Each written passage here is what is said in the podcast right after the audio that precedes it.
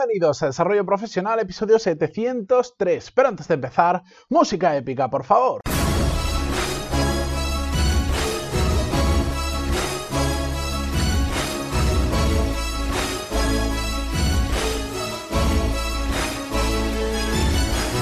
Muy buenos días a todos y bienvenidos a un nuevo episodio de Desarrollo Profesional, el podcast donde hablamos sobre todas las técnicas, habilidades, estrategias y trucos necesarios para mejorar cada día en nuestro trabajo. Antes de nada, me estaréis escuchando diferente y es que, bueno, ya, ya sabéis que no soy yo, sí, cada X episodios no tengo un problema de audio y hoy lo tengo, he tenido que volver a un micro que es de mucha menor eh, calidad, así que, bueno, aquí estamos. para mí lo importante es continuar con el podcast, aunque pues justo hoy se escucha un poco peor, pero no os preocupéis que en el episodio de mañana y en adelante ya voy a volver a grabar con el micro normal y todo va a volver a, a lo que estáis acostumbrados, ¿de acuerdo? Esto también, bueno, una pequeña reflexión sobre todo esto. Esto es lo que pasa cuando cuando creas muchas cosas, que al final es inevitable, por ejemplo en mi caso, el grabar tantos episodios, es inevitable que no me encuentre con situaciones, o sea, es inevitable que me encuentre con situaciones donde se me complica grabar, bien porque no estoy en la oficina, bien porque he tenido un problema de micro, bien porque, y un largo etcétera de situaciones que hacen que pues que a veces no todo salga tan rodado como me gustaría, pero la cuestión es que siga saliendo. Así que aquí estamos y hoy vamos a hablar sobre un tema que me toca especialmente de cerca, como muchos de los que trato, eh, que es el cómo superar la mente en blanco. Y lo traigo porque eh, para mí es una situación eh, bastante habitual y que sobre todo cuando sucede la detesto. Es una sensación que no me gusta nada porque me hace sentir a veces como tonto. Es decir, ¿cómo puede ser que de repente no se me ocurra nada?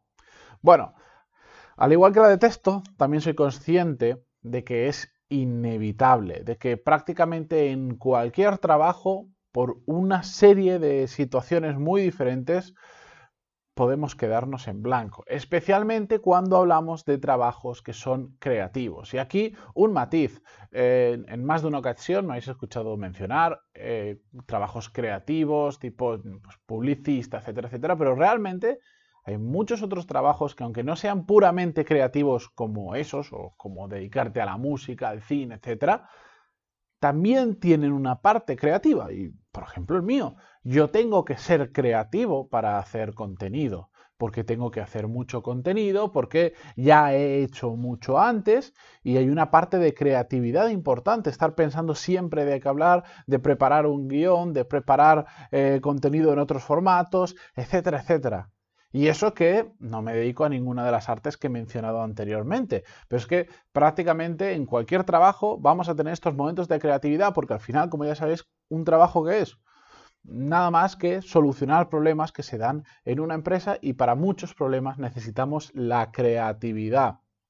Por ejemplo, cuando estamos resolviendo un problema que es complejo al que no em, estamos habituados a enfrentarnos a ese trabajo, a ese problema vamos a tener que tirar más de más creatividad que de lo normal. Si, si lo hacemos habitualmente, es un problema repetitivo, es que ya tenemos la solución. Hay que ser cero creativo y hay que ser 100% aplicar la solución existente. A veces también requiere que seamos muy creativos cuando estamos creando algo desde cero. Por ejemplo, a mí me pasa cuando he creado un proyecto, el tema del naming, cuando estoy haciendo este guion, o cuando hago el marketing para promocionar el podcast o bien los cursos. Bueno, pues, mm, o cuando empiezo un proyecto de cero, todo está por hacer, todo se tiene que crear. Hay cosas que ya sabes cómo funcionan porque las has hecho antes, pero hay una, hay una cantidad de incógnitas enorme que te obliga a ser creativo. En las situaciones em, donde nos quedamos en blanco, por ejemplo, en mi caso, yo tiendo a quedarme en blanco sobre todo cuando estoy saturado de trabajo. Esto, por suerte, cada vez me pasa menos, o por lo menos ese, ese lapso de mente en blanco cada vez em, dura menos, porque hace poco tiempo me di cuenta de por qué estaba pasando exactamente esto. Y bueno, os cuento, tenía que hacer un, tenía que hacer un proyecto nuevo y tenía que decidir el, naming, ponerle nombre al proyecto, sobre todo era más un tema de un dominio de una página web. Em, cuando me puse a hacerlo, eh, esto lo he hecho ya en muchas ocasiones, pero cuando me puse esta última vez, que será cuestión de hace un mes, un mes y pico, Me salió, no sé si deciros, si no, sé, no creo que no tardé ni, ni, media hora y creo que media hora ya sería mucho tiempo decir que tardé en sacar el naming. Me salió enseguida y además me salió un nombre espectacular para un cliente con el que estoy trabajando en, un, en, en, otro, en otro programa formativo. Me salió un nombre espectacular y eso me hizo pensar qué había pasado. ¿Cómo puede ser que en menos de media hora esta vez me haya salido un nombre muy bueno, muy representativo, que se lo enseñé a personas con criterio y todos alucinaron?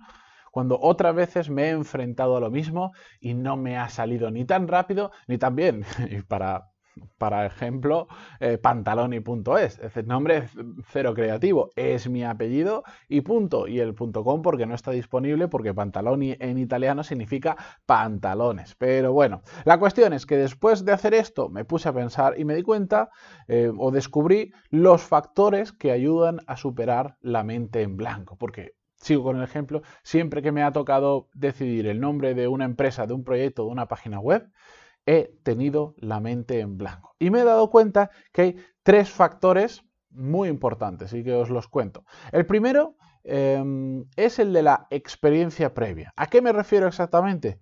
A haber pasado por situaciones similares, independientemente de si en otras ocasiones hemos tenido éxito o no en lo que hemos estado haciendo.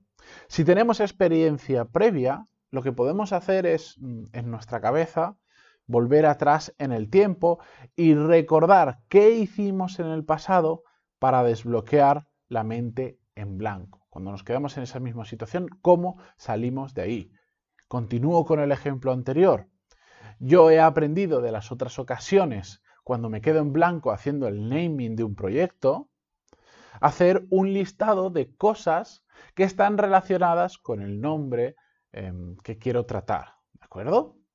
Eh, y esto además a mí me funciona muy bien si, como ya lo he contado en alguna ocasión, lo hago en una pizarra gigante, que a mí me gusta mucho utilizar, aunque esto suene raro si no lo habéis probado, ventanas. Si tenéis una ventana grande en la oficina o en casa, con los rotuladores de las pizarras, no los permanentes, sino los que sí se pueden borrar, en las ventanas, bueno, aunque en una ventana se puede borrar prácticamente cualquier cosa, en un cristal, en un vidrio, escribir, utilizarlo como pizarra. A mí me funciona bien. Y si, por ejemplo, pues imaginar que tengo que hacer algo relacionado con ordenadores, pues no sé, empezaría poniendo ordenador, laptop, PC, portátil, eh, ordenador de sobremesa, palabras relacionadas con lo que quiero em, hablar. ¿De acuerdo? Con lo que quiero crear ese naming o ese nombre. Y ahí me hago un listado, pero tipo brainstorming. Tampoco no necesito que sean palabras súper precisas ni, ni siquiera educadas. Puedo poner hasta palabrotas si están relacionadas. Cosas que poco a poco, aunque cada vez se vayan alejando más del, motivo principal, estén relacionadas. Es un simple ejemplo, no voy a continuar, pues esto no es una clase de naming ni nada, pero em, esto a mí me ayuda porque como ya lo he hecho en el pasado, como tengo experiencia en eso, eso me ayuda a mí a mm, pasar eh, de la mente en blanco a una mente más creativa. He visto otras personas que en una misma situación lo que intentan es simplemente se ponen delante de un papel y, dicen, va, voy a pensar nombres. Y a medida que se les va ocurriendo un nombre, lo ponen, lo buscan y no les sale. Y eso es muy complicado. A mí me resulta mucho más fácil pasar esa etapa de mente en blanco empezando a escribir cosas que estén relacionadas, empezando a unirlas, aunque me salgan tonterías, pero eso me hace superar la mente en blanco. Segundo punto, bueno, tener conocimientos relacionados, que para mí esta es una de las piezas angulares de muchas, muchas, muchas habilidades profesionales. ¿A qué me refiero? Que a más sepamos, a más cultura, a más hayamos aprendido, más fuentes de inspiración vamos a tener. No necesariamente es conocimiento exacto del tema en, el que intentas ser creativo, sino eh, yo me refiero a un término que sinceramente no sé si existe por ahí, probablemente me lo he inventado yo, yo le llamo el conocimiento eh, circundante. Eh, de hecho, me lo he apuntado para hacer un episodio solo de esto porque me parece muy, muy interesante, pero para resumirlo muchísimo es, digamos, si pues sigo con el ejemplo de antes, si es ordenadores, bueno, tú puedes saber mucho sobre el ordenador, pero un conocimiento circundante Alrededor de eso podría ser, por ejemplo, los periféricos, el teclado, el ratón, la conexión inalámbrica, la conexión por cable.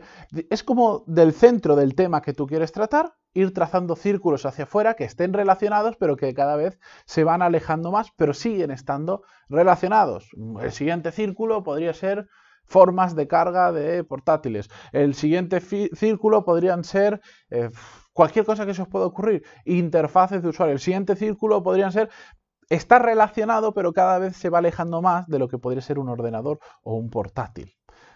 A más conocimientos relacionados tengamos de la materia en la que queremos ser creativos, en la que estamos pensando y lo que nos está provocando esa mente en blanco, más capacidad vamos a tener de superarla.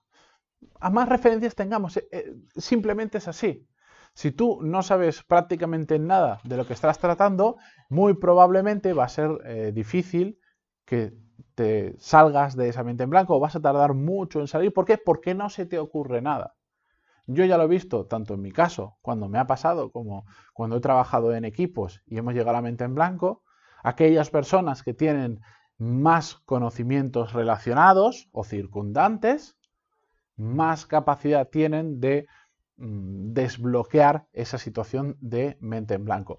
Y el tercer consejo, absolutamente obvio, pero absolutamente revelador, es pasar a la acción aunque no encontremos la inspiración adecuada. Sigo con el ejemplo inicial porque es que para mí lo representa muy bien gráficamente.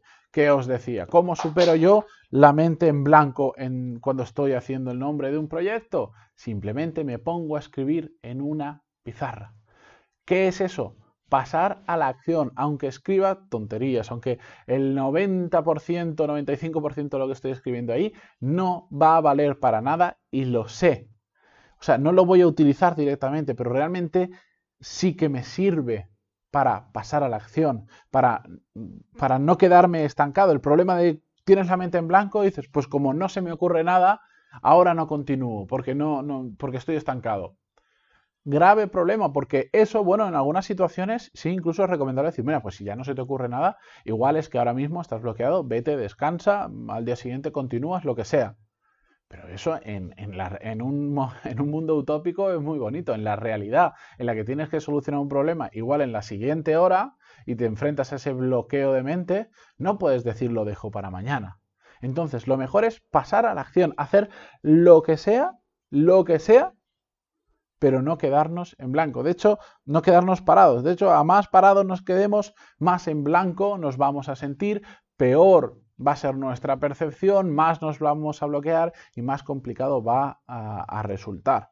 Pasada la acción, aunque os equivoquéis, estaréis un poco más cerca de la solución, pero sobre todo de eliminar ese, ese, bloqueo mental, esa mente en blanco. Con estos tres consejos, espero que os ayuden a salir de esos momentos que a todos nos pasa, más habitualmente, menos habitualmente, que duren más o menos tiempo, pero a todos, a todos nos hemos quedado alguna vez diciendo, es que no se me ocurre absolutamente nada.